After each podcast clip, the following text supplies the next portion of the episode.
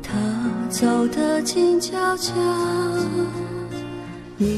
北京时间十二点零七分，这里是正在直播的文艺大家谈，来自中央人民广播电台文艺之声。各位好，我是小东。各位好，我是小昭。还记得有一年金球奖的颁奖典礼中啊，主持人说了一段哎很有名也很有意思的话，说这就是好莱坞，什么受欢迎呢，就一直循环利用，直到大家开始厌厌倦为止。这个其实挺容易让大家想到最近这个大众热议的话题啊，也是暑期正在热播的宫斗剧们。其实狭义的宫斗剧呢，其实专指后宫的故事，什么后妃呀，这个如何争宠上位。对，呃，从之前非常经典的、影响甚广的《甄嬛传》啊，到现在大火的《延禧攻略》，还有就再早一点的这个 TVB 的《宫心计》《金枝欲孽》啊，哪怕是追溯到《还珠格格》，但《还珠格格》那会儿好像宫斗剧这个派系还没有形成的样子。对，反正就是在宫后宫里面也会互相打打闹闹啊，然后你像我印象比较深的就是皇后啊，还有那个容嬷嬷经常欺负小燕子之类的，对，拿针扎是吧？对，那时候的斗还比较明显，不是脑力的斗哈，直接就是上手。当然了，这个你要说呢，它是细说历史这样的一个创作的这个范畴嗯，呃，他们呢会借用一定程度的真实的历史背景，甚至是真实的历史人物，对，但是呢进行再创作，就有点像这个网络上大家自主创作一些同人文，因为一些大作家可能写了一些很有影响力的作品，那么普通的这个读者呢，把自己放在 创作者的这个身份，因为他借用一个真实的历史背景和真实的人物，其实在很多小说虚构的小说的作者创作中会常用到，因为这样显得更有真实感，更有代入感。对，而后宫到底发生了什么事情？其实史书呢不太会像这个就是朝堂前面的那些历史事件一样，毕竟那么详尽的记载。对，而大多数的这个后妃。有皇后和妃嫔，他们的一生呢，就是寥寥几笔就带过了。哎，所以这也给创作留下了巨大的空间，也给想象留下了很自由的广阔的天地。所谓的开开始一张图，后边全靠编嘛，是吧？嗯。而最近呢，这耗资三个亿的《如懿传》啊，终于是开播了，也是几经波折，上线首日呢，播放量达到了一点六亿，豆瓣的评分呢，哎呀，开始是六点六，后来又丢到了。六点零这个分数真不是很高啊！前段时间咱们聊过《天盛长歌》，《天盛长歌》虽然说口碑也一般，但是分数还是比这个高的。对，啊，当然了，这个评分啊，是否能够真正概括《如懿传》的真正的成色，现在下结论呢，可能还有点早，毕竟刚播了十多集。而这个数据啊，对比同期打擂的豆瓣评分有七点一，呃，甚至是上线三十二天却日播放量仍然能够在六点二亿的《延禧攻略》来说啊，这《如懿传》的成绩确实不太理想。所以说今天节目中啊，咱们来聊一聊这刚刚上线的《如懿传》。如果您看过这部电视剧的话呢，也可以跟我们分享一下观后感，发来文字或者语音的留言到文艺之声的微信公众号，还有机会获得我们赠出的电影票。八月二十六号的周日啊，十三点的时候，我们会邀请大家。在卢米埃影城北京芳草地店的 VIP 厅集体包场观看电影《蚁人二》，黄蜂女现身。如果您想成为一零六六观影团当中的一员呢，现在就发送您的姓名加上电话加上《蚁人二》到文艺之声的微信公众号报名抢票吧。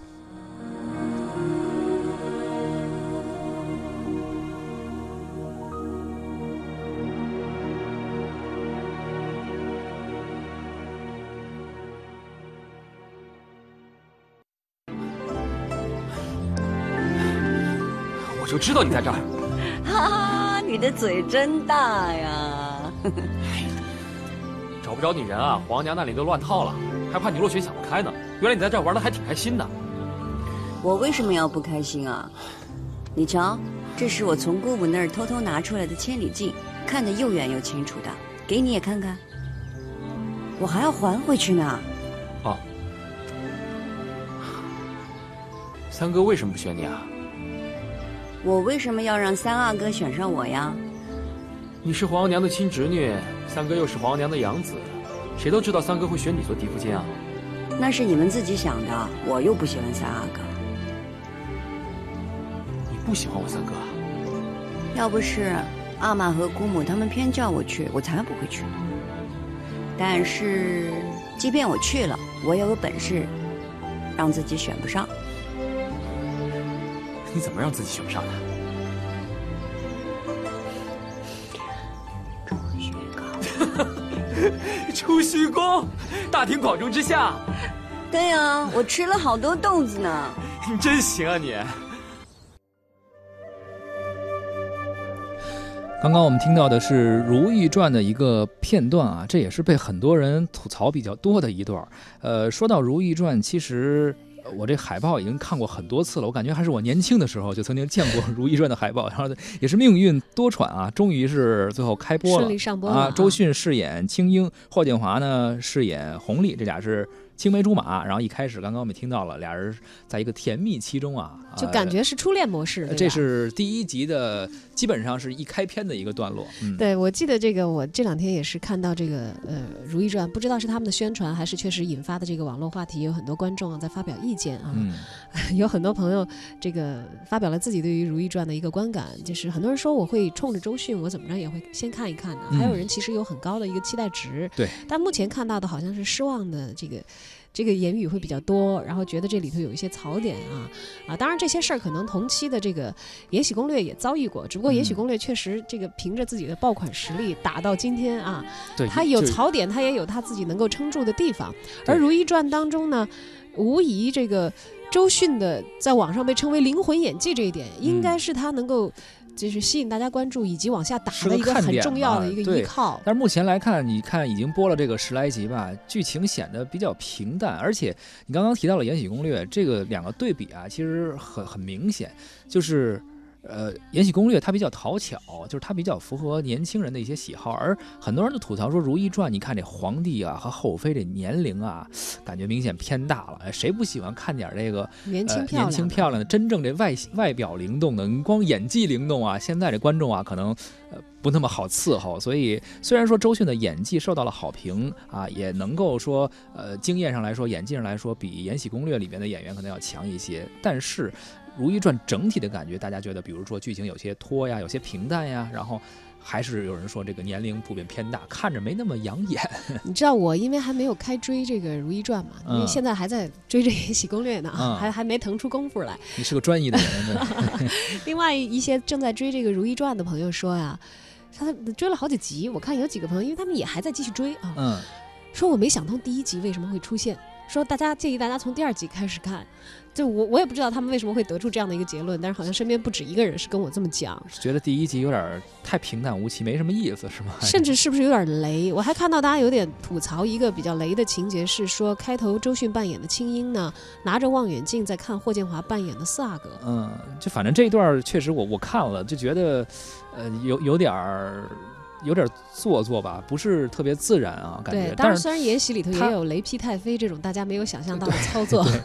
但是就是这个《如懿传》一开始的感觉，就是你觉得他们的表演啊，或者这个剧情的设计，有些地方有些刻意啊。本来它是以一个叫《甄嬛传》续集作为卖点的，因为一上来就是三阿哥、四阿哥，就是。呃，之前这个熹妃嘛，就是在《甄嬛传》里边的熹妃，她是养了养了呃这个来负责抚养弘历嘛，等于是从这之后的一些故事，呃，引发了很多人的关注，所以开播之前确实也是承载了很大的期待吧。你你想说这个续集，而且又是后拍的，后拍于《甄嬛传》，所以想着能够一山更比一山高吧？怎么能够继续？你看原来是孙俪演的，这回是周迅，其实也不差。然后皇上原来那是陈。陈建斌演的，这一次是张丰毅演的。你包括这里面就是演这个富察皇后的，你看在《延禧攻略》里边是秦岚，而在。这个《如懿传》里面演富察皇后的是董洁，就是他们的演技也好啊，或者说人员的配置来说，大家都觉得哎可能会更好哈，所以也是引发了很多人的期待。网友对它的质量有要求，也是在情理之中的。所以你稍微有一些不如意，大家肯定会吐槽。尤其其实你想想，现在这个正在热播的《延禧攻略》，其实跟《如懿传》它讲的是一套历史人物之间的，对，起码这个人物啊有一些重合，历呃时间呀有一些是交错的地方。他讲的就都是这一套人，对，但是。却采取了完全不一样的人设，这就很难避免正面 PK 了。再加上档期又是这样的，对，就等于是正面杠上了，所以这个必有 也必有要决一。你想这个时间嘛，大家精力像你说你追这个剧呢，所以你没来及看这个剧，腾不出空去看另一个。对他总要有一个人先败下阵来，所以可能也确实是《如懿传》这个点儿啊，有点不够正。当然，除了在播出的时候和这个《延禧攻略》相比较，那么在这个承前启后、前后关系和这个制作剧集的质量上，它又不可避免会拉出来跟甄嬛啊啊，或者是这个呃更早的时候给大家留下一些印象的一些。对《还珠格格》，对，你看《还珠格格》里头也有令妃，也有这个乾隆皇帝这样的一些人设嘛啊，进行比较。而我们的资深文化记者啊胡克飞看过《如懿传》之后，又觉得怎么样呢？最近呢，这个《如懿传》上线了啊。如果找一两个词儿来形容这个电视剧呢，就俩词儿。第一个词儿叫高开低走，第二个叫生不逢时啊。怎么叫高开低走呢？因为曾经大家确实太期待这部作品了啊，不是因为它有多好，是因为宣传的力度太用力，它集纳了这个热播剧的所有特质啊。它周迅也好啊，霍建华也好，虽然说他们呃鲜有出来，但是他们也算是实力在线的这个明星主演啊。网络大 IP 改编，包括这个《白鹿原》呢，《我的前半生》啊，制作方这个新力传媒啊，再加上这个好几亿的这个制作预算，拍了什么这个一将近一年吧，然后又等了将近一年，是吧？你在这个这个这个流程中吧，观众对于这个电视剧的预期一次次被调高，但就此迟迟的不上映，是吧？因为大家的注意力是有限的，你把我的口味吊起来，你不给我，我也没所谓，对吧？你你我我点了这个菜你不上不上我就退了呗，是吧？我也没有多大惦记。结果突然有一天，稀里马虎上线了啊！上线了特别突然啊！八月二十号全网独播了。说真的，就这个播出方式是非常尴尬也无奈的啊！据说是啊，好不容易弄到了上星文件，但是呢，这东方卫视呢已经播其他的电视剧了啊，等档期呢再拿回去重新审。那现在呢，这个它这个新力传媒呢已经被腾讯全资收购了。所以这个剧这个剧呢就只能二轮上星，是吧？那这个整个这个事情弄的就是起个大早赶个晚集，而且呢，这一放一一放来这个投投了这几集，是吧？一一开演这几集就像就像是别的电视剧四十五集以后的样啊，拖沓，剧情诡异，是吧？这个演员都是为角色这个这个这个半老半嫩的职业需求，但是这个周迅的这个少女造型确实不好看了。化妆也不给力，这个年龄和角色差距非常大，非常不合适。其实呢，你弄个少年演员，嘛小伙子、小小小姑娘，把这个画面、这个这个颜色区分一些，然后穿插点回忆，你叙述一下就过去了。啊，不光是看上去舒服一点，而且这个节奏还能变快，对吧？其实呢，我导演、演员都不错啊。虽然说我看有人吐槽说这个周迅声音不好听，但是我们降低一下标准啊，这个公鸭嗓子。好歹比那个张嘴就用配音的那个强，是吧？我觉得呢，人至少是自己的声儿啊。这个服装美术设计呢，据说也是圈里顶级的啊，只是不是擅长干这个，是好像是拍什么魔幻奇幻的。他这个背后这个新力传媒呢，口碑也不错，你好歹做过《白鹿原》吧。所以整体来说呢，这个这个这个组合，大家其实对他的预期是很高的，而且当年在这个《甄嬛传》得到了不错的反响，后来大家对这种题材也是感觉好。结果一上来扑街了，啊，而且呢是持续的高开低走，啊，然后就到我刚才说的这个第二个关键词了，这生不逢时，什么意思呢？就是但凡这个片儿啊不是这个时候稀里马虎突然上线，随便换个时间都不至于这么惨，对不对？因为同样档期里，主要人物相近的这个《延禧攻略》开播呀，这个凭借着这个比较不错的审美和它的特殊的古装剧的叙事手法，成为了黑马。那这个让《如懿传》就非常尴尬了，对吧？而且很多评论呢，来自于大家先入为主的这种人设的情感，这个对于《如懿传》这太吃亏了，啊，就是什么情况呢？这《如懿传》中那主角这个乌拉那拉氏是《延禧攻略》中的最大反派啊。那在《延禧攻略》里圈粉无数的啊，被称作什么乾隆皇帝的这个心中的白月光，什么什么富察皇后，在这在在这个这个《如懿传》里面就没跟皇上没感情，是吧？后续据说还是还是个这个坏人。那你这个这整个前后完全不一样，所以说呢，你整个这这个这个戏里，你即便是你这个演员演技都在线啊，开篇还设计了这个与《甄嬛传》相近的台词啊，你还是没有办法去挽回这个观众心中预设的人人设啊。虽然我本人啊，他不喜欢看这个宫廷宫斗的戏，但我并不能否认啊，宫廷戏绝对是一个可以深度挖掘的题材类型啊。但是呢。我觉得如今这种过分渲染的诡计阴谋啊，这个并非是宫廷戏应该有的深度。啊，这个宫廷女性啊，她是封建制度的这个既得利益者啊，也是封建制度的受害者。这种双重身份呢，让他们有了很多可以创作的可能性。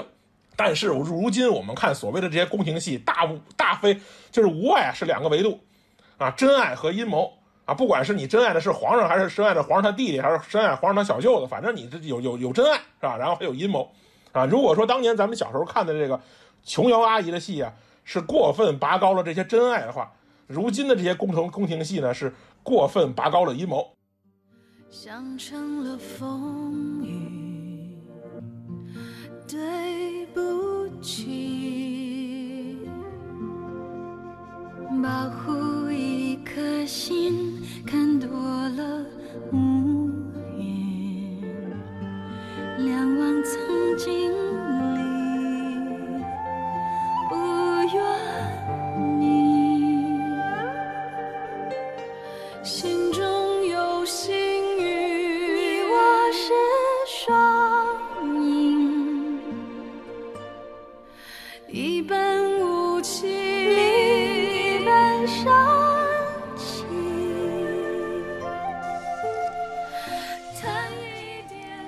说到《如懿传》啊，很多人其实会呃潜意识中就会跟现在正在热播的《延禧攻略》去进行对比。很多人说，你看一六年的时候《如懿传》开机了，而一七年的时候隔了一年啊，《延禧攻略》开机，但是《延禧攻略》却比《如懿传》早播了一个月，于是让它抢得抢抢得了先机。很多人设呀，很多一些情节啊，一些性格呀，甚至这个剧的气质都已经定位了。所以你再来一个同样讲同样的事儿，但是跟那个不一样，观众不一定接受。而且还有观众把这两个剧的这个舞美、服化道啊进行了对比，因为其实嗯。这两个剧在前期宣传的时候都在这个点上狠狠的发力了啊。是，当然，《延禧攻略》还引引起了很多的热潮，啊什么大家对于这个复古首饰首饰的研究啊、啊色系的研究啊，然后这个在舞美上其实也收获了很多的好评和网络关注度，甚至它里头的这个非遗呀、等等等等，还是很经得起推敲。大家觉得这方面这个历史上的功夫、服化道方面下的是非常到的、啊。就即便我不爱看一些狗血剧情，但是我起码能哎，为够看这个一些周边我也能够定睛的这个锁住它，好好的看它的整个的用光用色呀，就觉得这美术组哎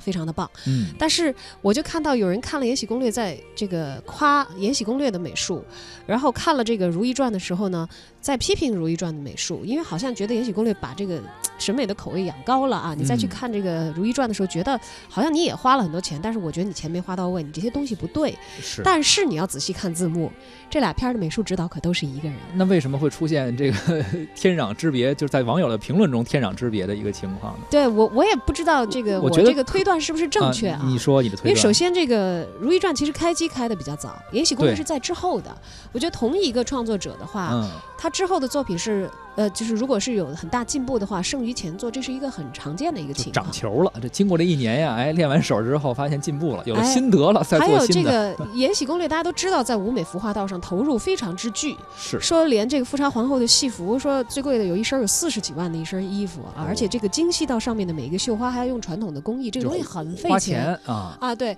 但这些钱人家是花在了这个美术所必须的这些地方上啊，嗯为了呈现宫廷的气派和人物的他整个的这个形象。是。但你说《如懿传》呢，好像预算应该也不低吧？就它总预算可能差不多，但是可能美术道具的比例，我就真不知道到底有啊多高了。我觉得如果他们总预算差不多的话，可能《延禧攻略》它在美术上预算能高点，因为演员可能相对便宜一点儿。对，据说《延禧攻略》的这个演员啊片酬只占到整个戏的这个预算百分之十。当然，我也只是这个周边了解啊，数据不一定确凿。也许这个《如懿传》也花了很多的钱在服化道上，但是啊，嗯你哪怕同一个人，你搭什么班子来干这件事，你美术指导你。有的时候，其实导演也会提很多的要求。导演呀、啊制片人呀、要求可能不一样。对你啊出品什么样，我觉得是满意的，以及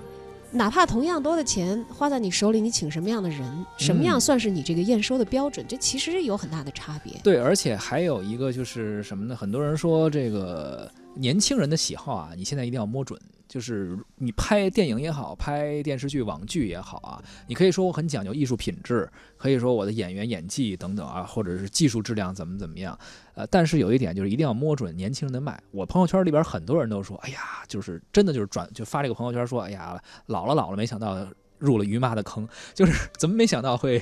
入了这个戏？什么意思？就是呃，确实于正在这方面啊，他对于年轻人的喜好的把握还是功夫下精到位的。还有嗯包括，其实你说美术这些东西啊，是放在眼前高下立判的啊。嗯你又放在同一个档期来直接比，你看，哪怕同一个人的东西，嗯，哪个作品适合当代表作，我觉得这个都不必我们在这儿多说了啊。是的，所以说呢，这个宫斗戏啊啊宫廷剧啊最近比较火，可能也是呃，就像最开篇说的那个啊，什么事儿火，现在大家都去追，但是这个风可能很快就过去了。目前来说，《延禧攻略》更胜一筹，但是也有人说《如懿传》可能后期会翻红一下。就我觉得宫斗剧是剧谁能赢呢？这跟团队有关系。